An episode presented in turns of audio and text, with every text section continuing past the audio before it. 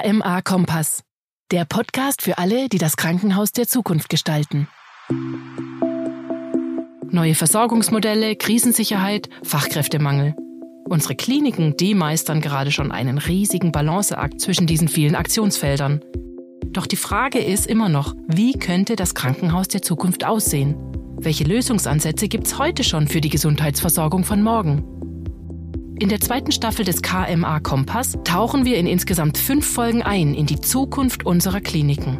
Wir werfen zusammen einen Blick darauf, wohin die Reise gehen könnte oder vielleicht wohin sie auch gehen muss. Unser erster Schwerpunkt ist dabei Nachhaltigkeit und Klimaneutralität. Wir stellen uns die Frage, worauf sollten sich Kliniken in puncto Klima frühzeitig vorbereiten? Welche Tipps und Tricks gibt es unter Umständen da noch? Dies besprechen Jeremy Dane und Lisa Marie Hofmann gemeinsam mit unserem Experten UKB-Geschäftsführer Christian Treisigacker in dieser ersten Folge.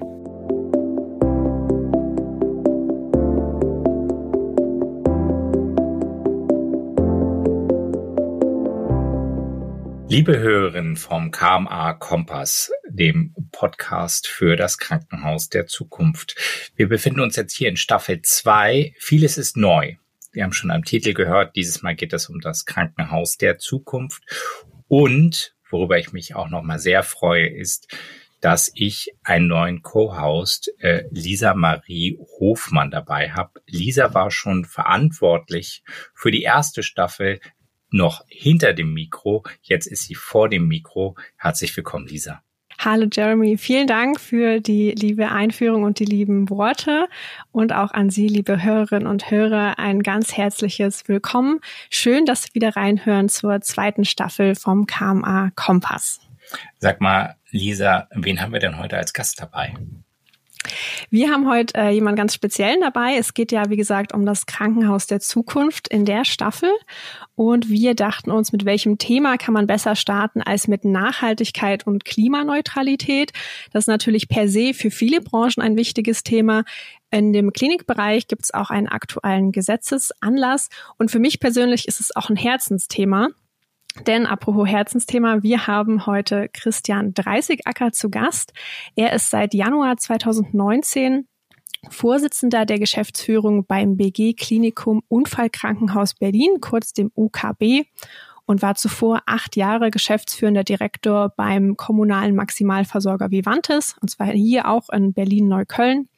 Und das UKB ist tatsächlich Preisträger des CDGW Zukunftspreises in diesem Jahr. Da ging es um das Thema Green Hospital und nachhaltiges Wirtschaften. Daher auch hier ein guter Anlass, Herrn Dreißigacker einzuladen und herzlich willkommen von mir. Ja, herzlichen Dank. Ich freue mich sehr, da zu sein.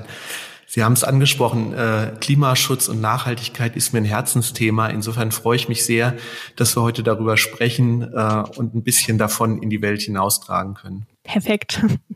Ich würde sagen, dann starten wir auch gleich. Ich habe nämlich ein paar Facts sozusagen mitgebracht. Denn laut der Deutschen Krankenhausgesellschaft, der DKG, verursacht das deutsche Gesundheitswesen zwischen 5,2 bis 6,7 Prozent unserer jährlichen Emissionen. Das ist tatsächlich gar nicht wenig. Und ich war dabei tatsächlich bei ihrer Rede der ähm, Preisverleihung zum CDGW Zukunftspreis. Und da haben Sie was ganz Spannendes gesagt. Und zwar, dass 80 Prozent der Klimaschutzmaßnahmen kein Geld kosten, sondern Geld bringen. Also ist meine erste Frage an Sie, Herr Dreißigacker. Wenn das stimmt, woran liegt das, dass das Thema Klimaschutz und Nachhaltigkeit auch im Klinikbereich ähm, für teilweise so viel Frust sorgt, nicht so schnell gefühlt angegangen wird und bei manchen Klinikleitungen gar nicht auf dem Plan steht? Also ich denke, das hat viel mit dem Vorurteil zu tun, dass Klimaschutz immer Geld kostet. Und es ist nicht bekannt, dass es sehr, sehr viele Maßnahmen gibt, die tatsächlich Geld sparen. Also ein ganz äh, wichtiges Beispiel für mich ist immer, dass das äh, klimaschädlichste Anästhesiegas auch gleichzeitig das teuerste Anästhesiegas ist. Das heißt, in dem Moment, wo Sie umstellen auf ein klimafreundlicheres Anästhesiegas, sparen Sie sofort äh, bares Geld. Ähm, es ist in der Tat so, da gibt's äh, gute äh, Studien aus der NHS, ähm, dass äh, ein großer Teil äh, der Maßnahmen, die man durchführen kann, unterm Strich Geld sparen. Was sicher für viele Kliniken schwierig ist, sind die hochinvestiven Maßnahmen, wo man insbesondere in technische Anlagen viel Geld stecken muss. Da muss man auch sagen, da sind nicht alle Dinge äh, kostendeckend und bei 80 Prozent der Maßnahmen meint die NHS auch sozusagen von allen Maßnahmen, nicht vom Geld, das man ausgeben muss. Also die sehr teuren Maßnahmen sind oft die schwierigsten. Auf der anderen Seite gibt es eben dort auch viele Maßnahmen, die man angehen muss wie eine ganz normale Investition. Das heißt, man kann einen Businessplan machen, ausrechnen, was man einspart äh, an Energie und über die Laufzeit äh, zum Beispiel eines äh, Blockheizkraftwerkes, auch wenn das mittlerweile nicht mehr die letzte Technik ist, aber das war in der Vergangenheit ein wichtiges Instrument, hat man oft sehr gut nachweisen können, dass durch die Energieeinsparung auch die Investitionskosten refinanziert werden. Aber das ist eben ein Feld, in dem viele Kliniken äh, sich nicht so äh, auskennen, sich nicht so mit beschäftigt haben, zum Teil eben auch die technischen Leitungen der Häuser Respekt vor solchen großen Investitionen gehabt haben. Aber da kann man sich auch gut von äh, Unternehmen wie der Berliner Energieagentur beraten, begleiten lassen. Ähm, da gibt es eine Menge Know-how äh, und wie gesagt, am Ende ist es äh, wirklich eine ganz normale Investition, die sich in ganz, ganz vielen Fällen rechnet, auch wenn es größere Investitionen sind. Mhm. Sie hatten es jetzt schon zweimal angesprochen. Können Sie für unsere Hörerinnen und Hörer vielleicht noch mal kurz sagen, was sich hinter der Abkürzung NHS versteckt? Ja, äh, das ist der National Health Service äh, in England. In England ist das Gesundheitswesen ja sehr zentral organisiert was, glaube ich, an vielen Stellen für die Patienten auch nicht nur super ist. Es hat aber im Bereich Klimaschutz einen großen Vorteil, weil äh, der NHS sich dann zentral auf die Agenda gesetzt hat, für das Klima Thema Klimaschutz aktiver zu werden und da sehr voranschreitet, äh, auch eben sehr gut in der Lage ist, Daten zusammenzustellen äh, und ähm, ja dadurch äh, die Daten aus England im Moment somit die besten Daten sind zur äh, CO2-Erzeugung im Gesundheitswesen. Ähm, die Daten aus Deutschland kommen aus einer weltweiten Studie der Organisation Healthcare Without Harm. Die haben versucht, aus verschiedenen Parametern die ähm, CO2-Belastung der Gesundheitswesen in unterschiedlichen Ländern zu vergleichen. Dass wir in Deutschland so einen hohen Fußabdruck haben, der im Übrigen höher ist als der der äh, Flugindustrie, liegt im Wesentlichen natürlich auch daran, dass wir sehr viele Krankenhausbetten in Deutschland betreiben, viel mehr als in anderen Ländern. Und äh, ein Krankenhausbett verbraucht halt einfach auch viel Energie. Ja, besonders sicherlich, wenn man auch ein ähm, entsprechend großes Haus äh, betreut. Ähm, ich würde ganz gern nochmal zum CDGW Zukunftspreis zurückkommen. Äh, den hat das UKB ja auch gewonnen, weil ähm, eine Komplettstrategie sozusagen gefahren wird und es nicht nur Einzelmaßnahmen gibt. Vielleicht können Sie uns so die Kernpunkte von der Strategie nochmal vorstellen, die das UKB eben nachhaltiger, klimafreundlich oder vielleicht auch damit krisensicherer machen sollen. Mhm. Wir haben gesagt, dass es ganz wichtig ist, äh, dass Klimaschutz bei uns strukturell verankert ist. Das heißt auf der einen Seite, dass es personelle Ressourcen dafür gibt. Äh, wir haben äh, mittlerweile zwei Klimamanagerinnen, die in Teilzeit neben ihrem normalen Job, die eine Dame ist Anästhesistin, die andere Pflegekraft, sich auf den Klimaschutz konzentrieren und Projektideen sammeln in unserem sogenannten Klimateam. Dort sind äh, Mitarbeitende aller Berufsgruppen äh, engagiert. Das sind in der Regel so um die 15 äh, Mitarbeitende, die dort mitmachen, aus der Apotheke, aus dem Einkauf, aus dem ärztlichen Dienst, der Pflege, der Verwaltung, IT-Bereich. Und diese Projektgruppe ist im Prinzip der Motor, der bei uns die Ideen im Haus einsammelt, voranbringt und zu äh, einer Entscheidungsfähigkeit für die Krankenhausleitung bringt. Das war ein Punkt, der mir auch sehr wichtig äh, ist. Äh, Klimaschutz ist in unsere normalen Entscheidungsmechanismen integriert. Das heißt, auch das Klimateam stellt für eine Nachhaltigkeitsmaßnahme einen Antrag und muss darlegen, was diese Maßnahme für einen Effekt hat für das Klima, aber auch für die Finanzen des Hauses.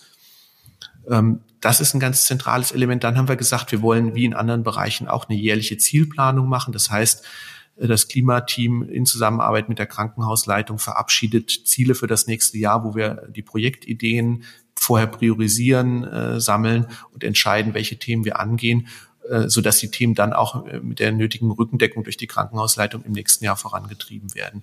Das sind so die beiden Haupteckpfeiler, die eine ganz zentrale Rolle spielen.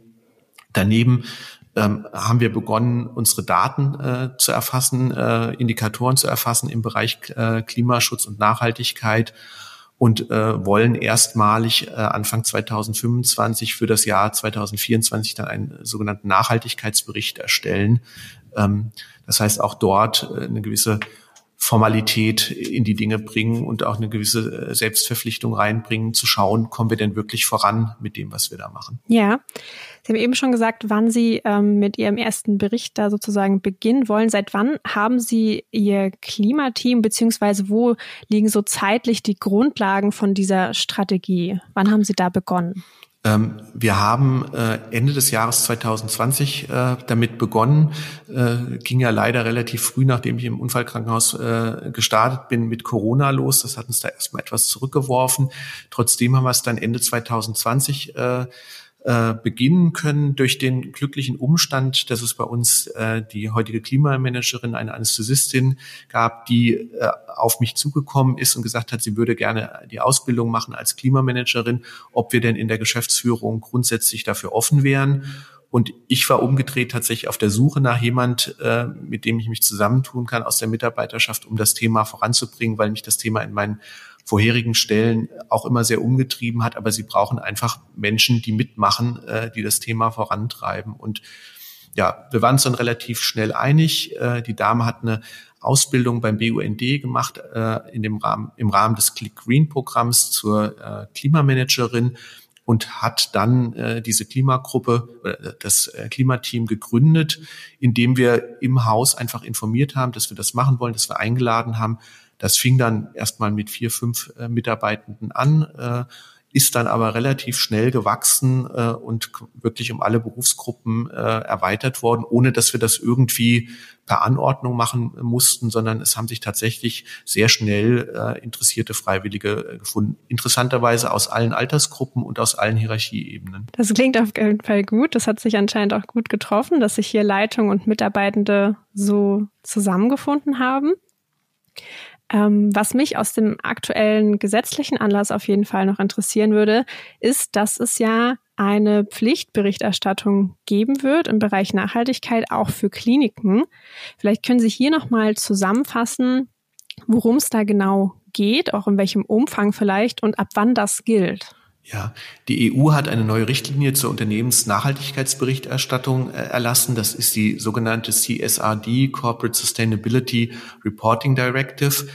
Und die sagt, dass Unternehmen unabhängig von der Branche äh, dann einen Nachhaltigkeitsbericht erstellen müssen, wenn sie mehr äh, als 250 Mitarbeiter haben, die Bilanzsumme über 20 Millionen liegt ähm, oder die Umsatzerlöse über 40 Millionen. Wenn zwei dieser drei Kriterien erfüllt sind, dann ist äh, ein Krankenhaus wie ein anderes Unternehmen verpflichtet, äh, einen äh, entsprechenden Nachhaltigkeitsbericht ja, zu generieren.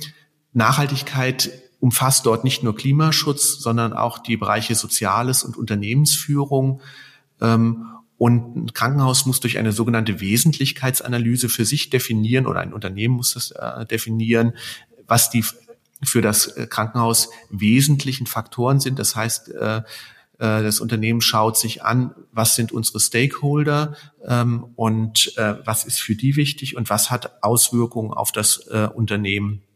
Und dann muss priorisiert werden und gesagt werden, diese Themenfelder, diese Themencluster sind für uns relevant, die haben eine große Bedeutung und dort müssen dann Indikatoren, Zahlen äh, entwickelt werden, die erfasst werden und die über die Jahre hinweg äh, in diesem Bericht auftauchen.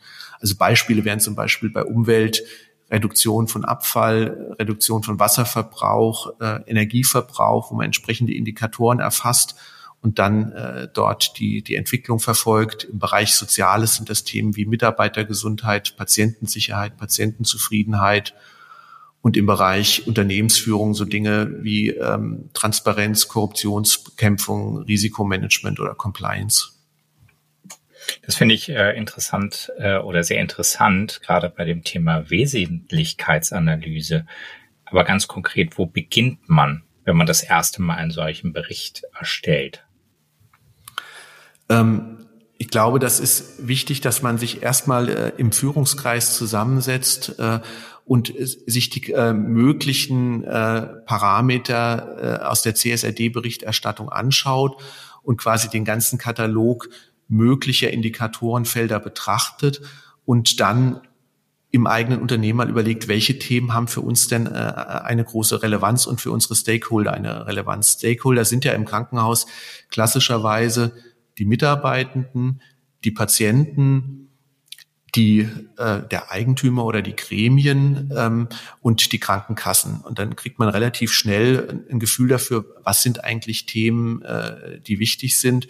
Also zum Beispiel ist für uns als Krankenhaus der gesetzlichen Unfallversicherung klar, für uns hat das Thema Unfallversicherte eine besondere Bedeutung äh, und auch das Thema Arbeitssicherheit eine ganz besondere Bedeutung. Das ergibt sich einfach so aus unserem Auftrag und so, glaube ich, wenn ein Krankenhaus sich sein eigenes Leitbild, wenn es das denn äh, hat, anschaut, ähm, seine äh, Unternehmensziele der letzten Jahre anschaut, wird relativ schnell klar, ähm, wo die Themen liegen. Die sind auch für verschiedene Krankenhäuser oft gar nicht so unterschiedlich. Also es lohnt sich auch durchaus mal bei äh, Kolleginnen und Kollegen anderer Krankenhäuser zu hören, was die machen. Wir haben das mit anderen Krankenhäusern mal verglichen äh, und stellen fest, das ist am Ende auch nicht wirklich ein Hexenwerk, gerade im Bereich Umwelt ist es relativ evident, auf welche Themen man sich erstmal äh, stürzt. Zumal man das ja in Folgejahren auch immer noch erweitern kann. Also ich würde auch eher ermutigen, mal mit einem durchaus überschaubaren Set an Parametern zu starten und nicht alles abdecken zu wollen äh, und für diese Bereiche erstmal festzustellen,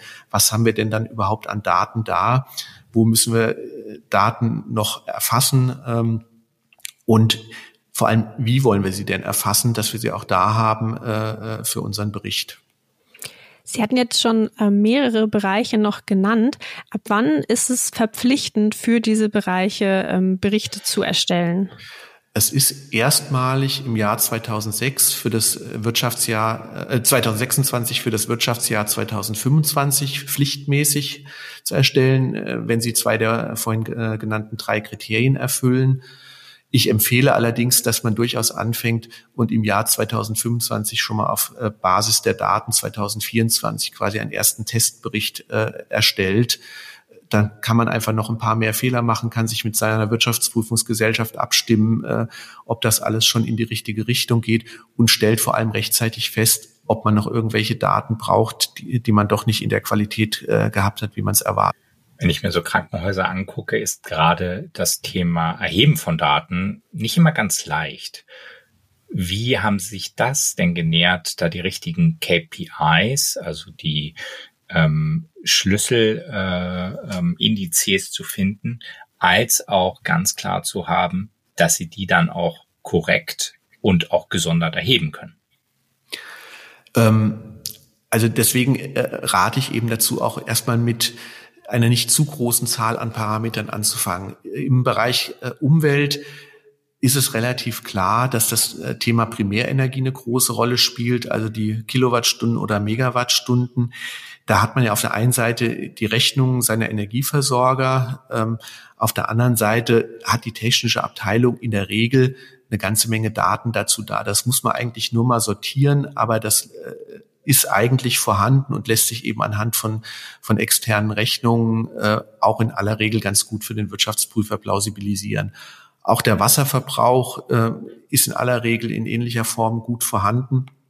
Was eine Herausforderung ist, ist das Ganze nachher in CO2 umzurechnen. Ähm, da ist meine Erfahrung, dass es mittlerweile äh, durchaus einige gibt, die sich mit dem Thema beschäftigen und dass es wahrscheinlich gut ist, wenn man mit anderen Krankenhäusern schaut, sich auf einen gemeinsamen CO2-Rechner äh, zu fokussieren. Die Uni Heidelberg und Freiburg haben im letzten Jahr einen solchen Rechner entwickelt und haben der Deutschen Allianz für Klimawandel und Gesundheit diesen Rechner zur Verfügung gestellt und Krankenhäuser können den kostenlos nutzen. Ähm, das ist was, äh, was wir auch voraussichtlich tun werden.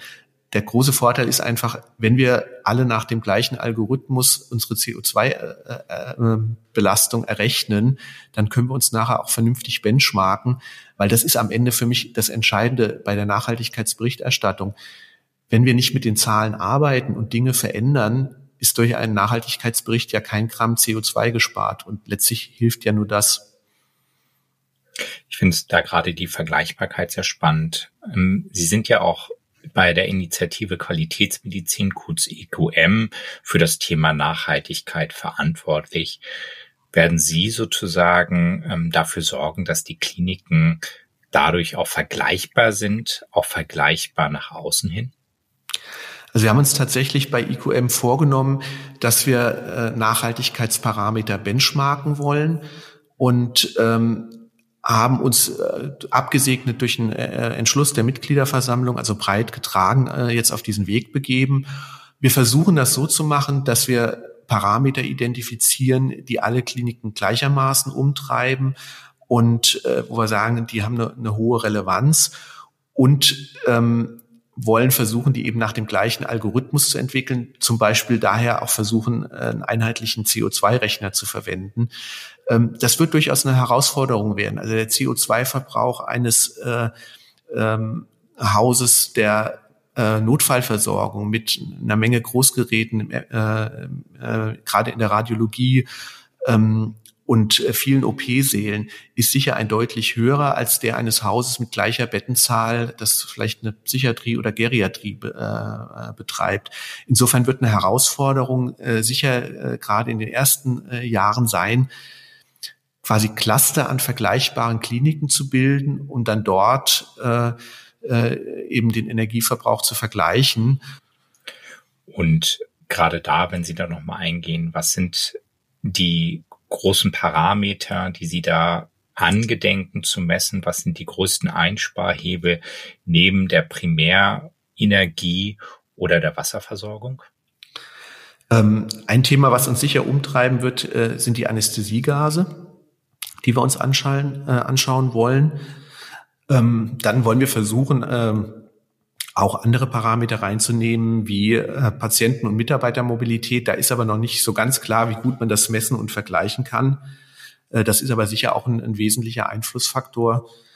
Ähm, ein Thema, das ganz schwer messbar ist, was aber natürlich auch einen großen äh, Hub hat, sind die Dinge, die wir einkaufen, also die Medikalprodukte. Da geht es aber gar nicht so sehr um Messung und Vergleichbarkeit, sondern eher darum, dass wir gemeinschaftlich auftreten und mit den Herstellern reden, wie die ähm, sozusagen ihre Produkte verändern können, sowohl in der Logistik, in die Krankenhäuser als auch in der Herstellung, ähm, um dort äh, eben auch zu CO2-armen oder CO2-freien Produkten zu kommen. Das macht etwa 40 Prozent des CO2-Verbrauchs eines Krankenhauses äh, aus nach den äh, Ermittlungen der äh, NHS in England. Also es ist ein richtig großer Brocken. Das ist aber ganz schwer messbar. Äh, da wird man, wie gesagt, erstmal eher äh, drüber reden müssen, wie können denn Produkte verändert werden und wie kann Logistik verändert werden, ohne dass man da so ganz schnell mit Kennzahlen wird arbeiten können so ein bisschen aus der Vergangenheit gesprochen. Sie haben ja jetzt schon Themen genannt wie Energieversorgung, nicht genutzter OP-Säle in der Nacht, Anästhesiegase haben Sie erwähnt. Können Sie uns ein, eine Zahl nennen, wie sehr Sie bereits jetzt schon eine CO2-Reduzierung ermöglicht haben, sei es im Unfallkrankenhaus Berlin oder auch in der Vergangenheit bei Vivantes, wo Sie das ja auch schon initiiert haben? Ja, da würde ich vielleicht tatsächlich lieber das Beispiel aus Neukölln bei Vivantes nehmen, weil wir ja äh, im Unfallkrankenhaus noch nicht so lange dabei sind. Wir haben es äh, in Neukölln geschafft, über einen Zeitraum von zehn Jahren äh, den CO2-Verbrauch um 40 Prozent abzusenken bei gleichzeitig steigenden Patientenzahlen durch einen großen Mix von Maßnahmen, äh, sowohl investiven Maßnahmen als eben auch nicht investiven Maßnahmen. Äh, das war schon äh, ja, erstaunlich viel. Äh, das hätten wir uns, glaube ich, am Anfang gar nicht zugetraut. Wir haben aber sozusagen regelmäßig nachgezogen, neue Ideen entwickelt und dann, wie gesagt, über einen Zeitraum äh, von zehn Jahren 40 Prozent des CO2-Verbrauchs eingespart. Das ist wirklich eine, eine hervorragende Zeit. Ich bin, äh, ich bin sprachlos. Ich weiß nicht, wie es dir geht, Lisa. Ja, auf jeden Fall. Also vor allen Dingen, wenn man es betrachtet über die Jahre mit steigenden Patientenzahlen, das ist schon eine starke Leistung. Dann ist natürlich auch spannend ähm, mit den Zahlen und den Werten, die Sie erhoben haben und äh, wo Sie jetzt sozusagen weiter arbeiten, nicht nur primär Nachhaltigkeit, sondern welche Auswirkungen hat das denn auf die Mitarbeiterschaft, auf Ihr Patientenklientel? Sehen Sie da Veränderungen? Also was wir tatsächlich wahrnehmen, ist, dass es in der Mitarbeiterschaft sehr positiv angenommen wird, dass wir uns mit dem Thema Nachhaltigkeit und Klimaschutz auseinandersetzen. Ich bin schon mehrfach von Mitarbeitenden angesprochen worden, die gesagt haben, dass sie das ganz toll finden, äh, dass wir uns da engagieren. Ähm, aus diesem Klimateam heraus entsteht ein sehr guter Geist sehr interdisziplinären und äh, abteilungs- und berufsgruppenübergreifenden äh, Zusammenarbeit, der uns auch unternehmenskulturell total gut tut. Und ähm, wie gesagt, das Schöne ist, dass das, man würde ja irgendwie denken, das sind eher junge Mitarbeiter, äh, die das äh, sagen und gut finden. Es ist tatsächlich so, das geht durch alle Altersgruppen, gibt auch äh, bei uns bis hin zu leitenden Ärzten äh, um die 60, die sagen, das ist super, dass ihr das angeht, da will ich mitmachen, das unterstütze ich. Also ein ganz wesentlicher Faktor der Mitarbeiterzufriedenheit aus meiner Sicht. Und wir sind ja alle im Wettbewerb um gute Fachkräfte. Also ich glaube, das sollte man nicht unterschätzen, die Wichtigkeit, sich mit diesem Thema zu beschäftigen. Bei den Patienten ist meine Wahrnehmung bisher, dass das noch keine so große Rolle äh, spielt. Die Entscheidung für eine Klinik wird doch maßgeblich äh, bisher immer noch abhängig gemacht von der Empfehlung des Hausarztes oder Facharztes, der einem ein Krankenhaus empfiehlt. Vielleicht mittlerweile auch nach äh, medizinischen Kriterien, die man sich aus irgendwelchen Vergleichsportalen rausgesucht hat aber tatsächlich noch nicht äh, nach irgendwelchen Umweltkriterien. Aber wir sehen ja in anderen Wirtschaftszweigen, dass das eine größere Rolle spielt. Viele Firmen äh, tragen ihre äh, ökologischen Aktivitäten nach außen. Ähm, das ist sicher was anderes, wenn man sich einen äh, Pullover oder einen Turnschuh kauft äh, äh oder äh, irgendwelche äh, äh, Essenssachen. Aber ich glaube, dass das irgendwann langfristig auch äh, für unsere äh, Patientinnen und Patienten eine Rolle spielen wird und sie es mindestens mal bei uns hinterfragen werden. In der letzten Podcast-Staffel vom KMA Kompass haben wir auch verstärkt über das Thema Digitalisierung oder die Förderung durch das Krankenhaus Zukunftsgesetz, kurz KZG, gesprochen. Digitalisierung mein Steckenpferd, sind wir ehrlich, gerade die Investition in Digitalisierung bringen gleichzeitig einen erhöhten Energiebedarf mit. Ist, beißen sich da nicht zwei wichtige Themen, Nachhaltigkeit und Digitalisierung? Also wenn wir überhaupt nichts an unseren Prozessen verändern würden, dann würden sich die Themen beißen. Ich sehe aber tatsächlich in der Digitalisierung einen wesentlichen Motor für die notwendigen Veränderungen unserer Gesundheitslandschaft. Wenn wir dahin kommen wollen, dass äh, Patientinnen und Patienten stärker ambulant versorgt werden wollen, wenn wir gleichzeitig hinbekommen wollen, dass auf dem Land eine vernünftige Versorgung stattfindet, dann werden solche Dinge wie Telemedizin und Digitalisierung eine ganz, ganz große Rolle spielen. Also wir brauchen Digitalisierung, um das hinzubekommen, dass wir in Deutschland weniger Kliniken und weniger Krankenhausbetten haben. Und weniger Kliniken und weniger Krankenhausbetten bedeutet sofort weniger CO2-Erzeugung. Und ich glaube, dieser Hebel ist deutlich stärker als das, was wir an zusätzlichem Stromverbrauch durch die Digitalisierung haben werden mit der Energiekrise, die wir jetzt durch die Ukraine haben und auch der Krankenhausreform bringt das natürlich sehr viel Unsicherheit in den Kliniken. Immer mehr Kliniken befinden sich auch in Schutzschirmverfahren. Was raten Sie denn diesen Kliniken beim Thema Nachhaltigkeit? Also in der Tat führt das natürlich in vielen Kliniken dazu, dass die hochinvestiven Maßnahmen im Bereich Klimaschutz im Moment oft ein bisschen schwieriger sind, weil einfach die nötige Liquidität nicht da ist und auch eine Unsicherheit da ist, die große Investitionen sicher ein bisschen äh, erschwert. Da muss man schauen, ob man für die großen Investitionen über Energiesparcontracting, das heißt Partnerschaften mit der Industrie, Modelle finden kann, wo die Industrie in die Verantwortung geht, die Investition übernimmt in zum Beispiel eine neue Heizanlage und aus den Energieeinsparungen gegenüber dem Status quo dann diese Investition refinanziert. Ansonsten muss man eben an die vielen Themen ran, die eben keine großen Investitionen bedeuten. Ähm, da würde man ja mutmaßen, dass bei den vielen Belastungen, die im Moment äh, in der Klinik da sind, dafür keiner Zeit hat, dafür keiner einen Nerv hat. Ich muss zugeben, als ich äh, damals äh, im UKB beim Start überlegt habe, komme ich jetzt äh, nach Corona auch noch mit dem Thema Klimaschutz, war ich tatsächlich etwas zurückhaltend und war sehr froh, dass diese eine Mitarbeiterin auf mich zugekommen ist. Äh, das hat mich dann wieder etwas mutiger gemacht. Ich war dann aber tatsächlich völlig geblättet, wie wenig man dieses Thema anschieben musste, wie viel eigene Bereitschaft der Mitarbeitenden da war, sich um dieses Thema zu kümmern, trotz aller Belastungen.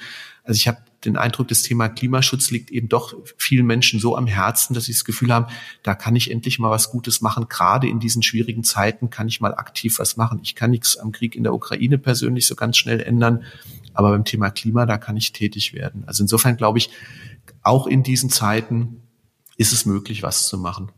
Jetzt haben Sie das Thema äh, Mitarbeitende bzw. Mitarbeitendenzufriedenheit nochmal angesprochen und ich finde es unglaublich spannend, ehrlich gesagt. Einerseits, dass Sie sagen, die ähm, Möglichkeit war da, dieses Thema noch aufzubringen, trotz der Belastung und es führt eben ähm, Altersgruppen umfassend zu einer erhöhten Zufriedenheit, wenn man merkt, dass der Arbeitgeber sich hier kümmert.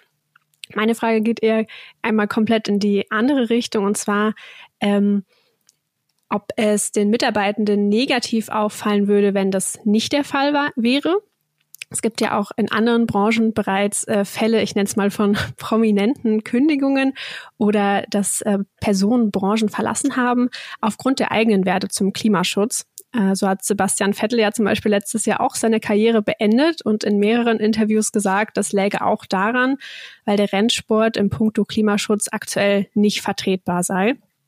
Wie sind Ihre Erfahrungen da? Ähm, wie wichtig sind die Nachhaltigkeitsbestreben der Krankenhäuser für die Arbeitnehmer, auch im Sinne davon, dass man sagt, wir haben vielleicht einen Fachkräftemangel. Gehen die Leute dann? Also ist natürlich schwer zu quantifizieren, wie viele Leute tatsächlich äh, ihr Krankenhaus verlassen würden deswegen, aber es ist ein wichtiges Thema. Also es gibt ja doch zunehmend auch Organisationen aus der Mitarbeiterschaft heraus, die sozusagen klinikübergreifend sich hinter das äh, Thema klemmen. Also äh, ist vor allem die äh, Deutsche Allianz Klimawandel und Gesundheit klug, in der ganz viele äh, Pflegende und Ärztinnen und Ärzte organisiert sind und ähm, wo es teilweise eben auch welche gibt, die sagen, ich steige komplett aus der klinischen Versorgung aus und engagiere mich nur noch für das Thema Klimaschutz, weil mir das so am Herzen liegt. Und dann wieder eben viele andere, die sagen, ich trage es in meine Kliniken rein. Ich glaube, die Menschen, die dort so engagiert sind, die werden, äh, wenn sie heute in einem Krankenhaus arbeiten, äh, dass das Thema völlig ignoriert. Die werden in ein Krankenhaus wechseln, das sich dem Thema annimmt. Äh, und das werden immer mehr.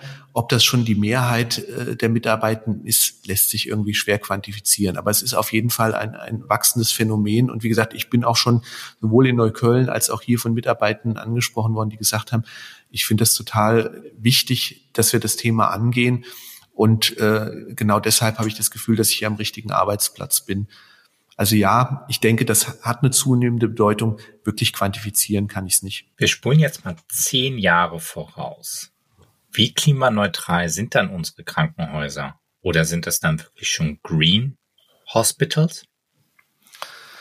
Ja, wir versuchen gerade bei unserem Neubau in Hamburg äh, sozusagen zehn Jahre in die Zukunft zu schauen, weil wir dort ja das Krankenhaus äh, in etwa eröffnen wollen, äh, schauen uns deswegen weltweit auch andere Kliniken an, insbesondere in Skandinavien. Ähm, und stellen fest, sozusagen die komplette Klimaneutralität vor Ort kriegt man wahrscheinlich alleine nicht hin. Man muss halt schauen, dass man äh, äh, ja aus erneuerbaren Energien auch Energie dazu kauft. Ein Krankenhaus ist einfach ein Unternehmen, das viel Energie verbraucht und das so ganz unmittelbar wahrscheinlich nicht mit eigenen Solarzellen auf dem Dach das alles hinbekommen wird. Aber Kliniken sind ja in der Lage, eben auch äh, Energie aus erneuerbaren Energien äh, einzukaufen.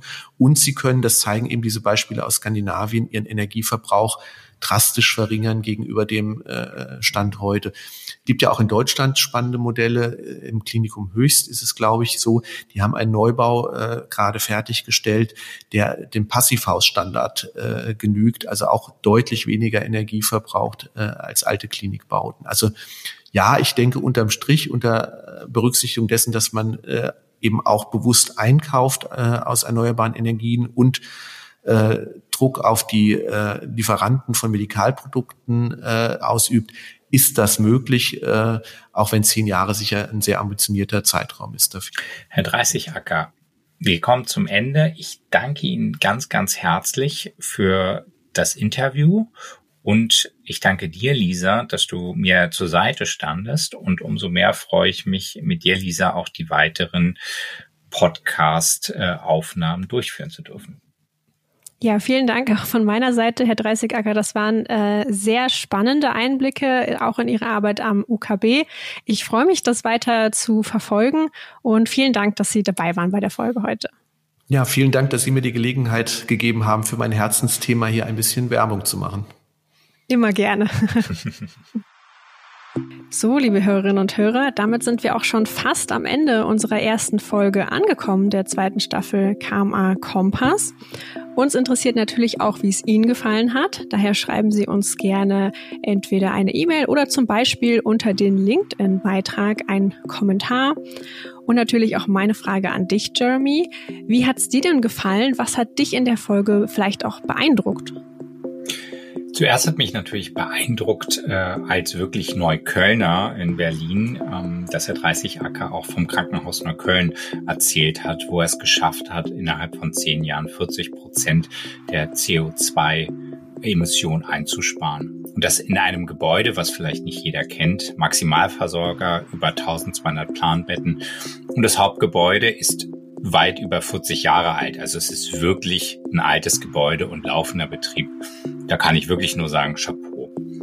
Ein anderes Thema, was mich natürlich auch umtreibt, Ambulantisierung und Digitalisierung, wo er ganz klar auch äh, ausgemacht hat, dass zwar die Digitalisierung vielleicht in der Primärversorgung mehr Energie zieht, aber im Grunde genommen es dazu führt, dass wir die Bettenanzahl reduzieren und durch eine reduzierte Bettenanzahl auch vielleicht weniger Krankenhäuser, das müssen wir ganz ehrlich sein, auch dadurch insgesamt für das Gesundheitssystem die CO2-Belastung drastisch reduzieren können.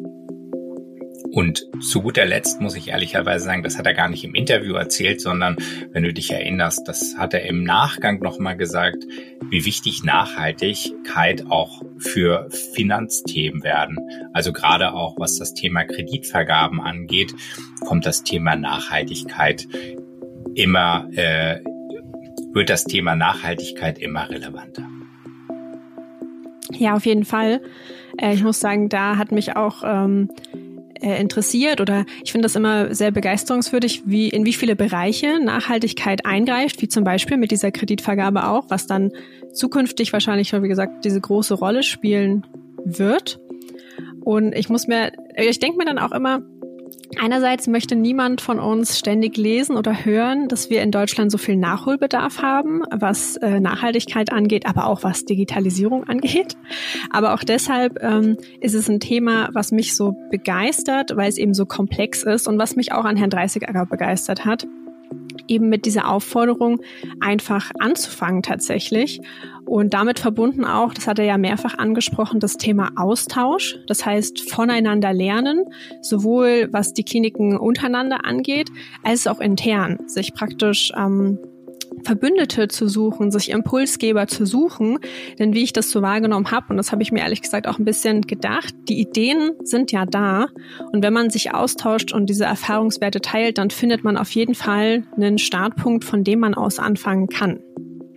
Und als ähm, Abschluss würde ich gerne noch den einen Satz sagen, den ähm, Herr Dreißigacker bei der Preisverleihung vom CDGW Zukunftspreis auch als seinen Abschluss hatte. Den fand ich sehr motivierend, ehrlich gesagt. Und zwar, das Klima retten wir nur gemeinsam. Und zwar, indem wir ähm, einfach anfangen. Das war die erste Folge der zweiten Staffel KMA Kompass. Schalten Sie ein und hören Sie uns in zwei Wochen wieder, wenn wir mit der zweiten Folge live gehen. Ich danke dir, Lisa, und ich danke Herrn Dreißigacker für das tolle Gespräch.